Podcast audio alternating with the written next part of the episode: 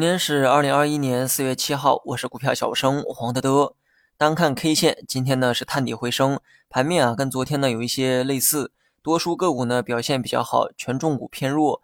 这其中呢，白酒板块拖了市场的后腿，白酒大跌可能和部分白马股暴雷有关。另外呢，前期跌幅过大，也积累了不少的套牢盘，短期涨上去呢，难免啊会受到压力。对于白酒呢，我还是之前的观点。从投资的角度来说，目前的估值啊仍然是偏高。什么时候值得投？我觉得从高点回落百分之三十到四十的话，会存在机会。而在这期间出现的涨跌，主要呢跟市场情绪有关。而情绪这个东西啊，压根儿呢就猜不准。之前最大跌幅啊超过了百分之二十，跌多了它就会反弹。反弹后，今天呢又开始回调，因为反弹到多数人的成本区时，就会出现抛压。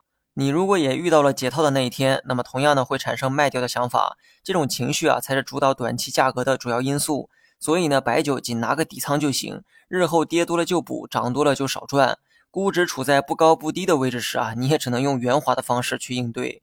钢铁板块呢，今天领涨市场，逻辑呢之前啊也分析过哈，因为钢铁制造会产生大量的碳排放，所以领导们盘算着给行业减产，这个呢可能会给行业存在涨价的预期。而减产不代表需求不能得到满足，行业转型的这个路子啊，也正在研究当中。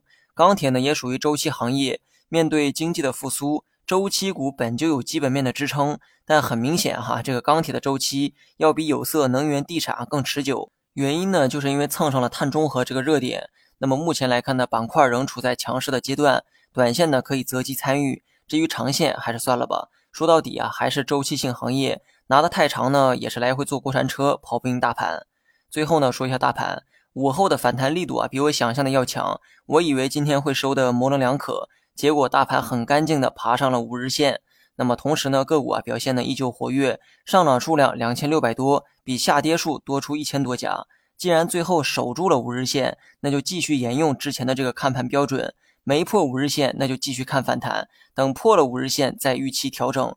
今天呢，指数收跌，但是成交量有明显的放大，可能呢跟我之前想的一样哈，市场呢就是在等财报披露，同时呢等清明假期结束，估计四月中后旬啊，成交量还会逐渐的改善，四月的走势也会比三月更精彩。好了，以上是全部内容，下期同一时间再见。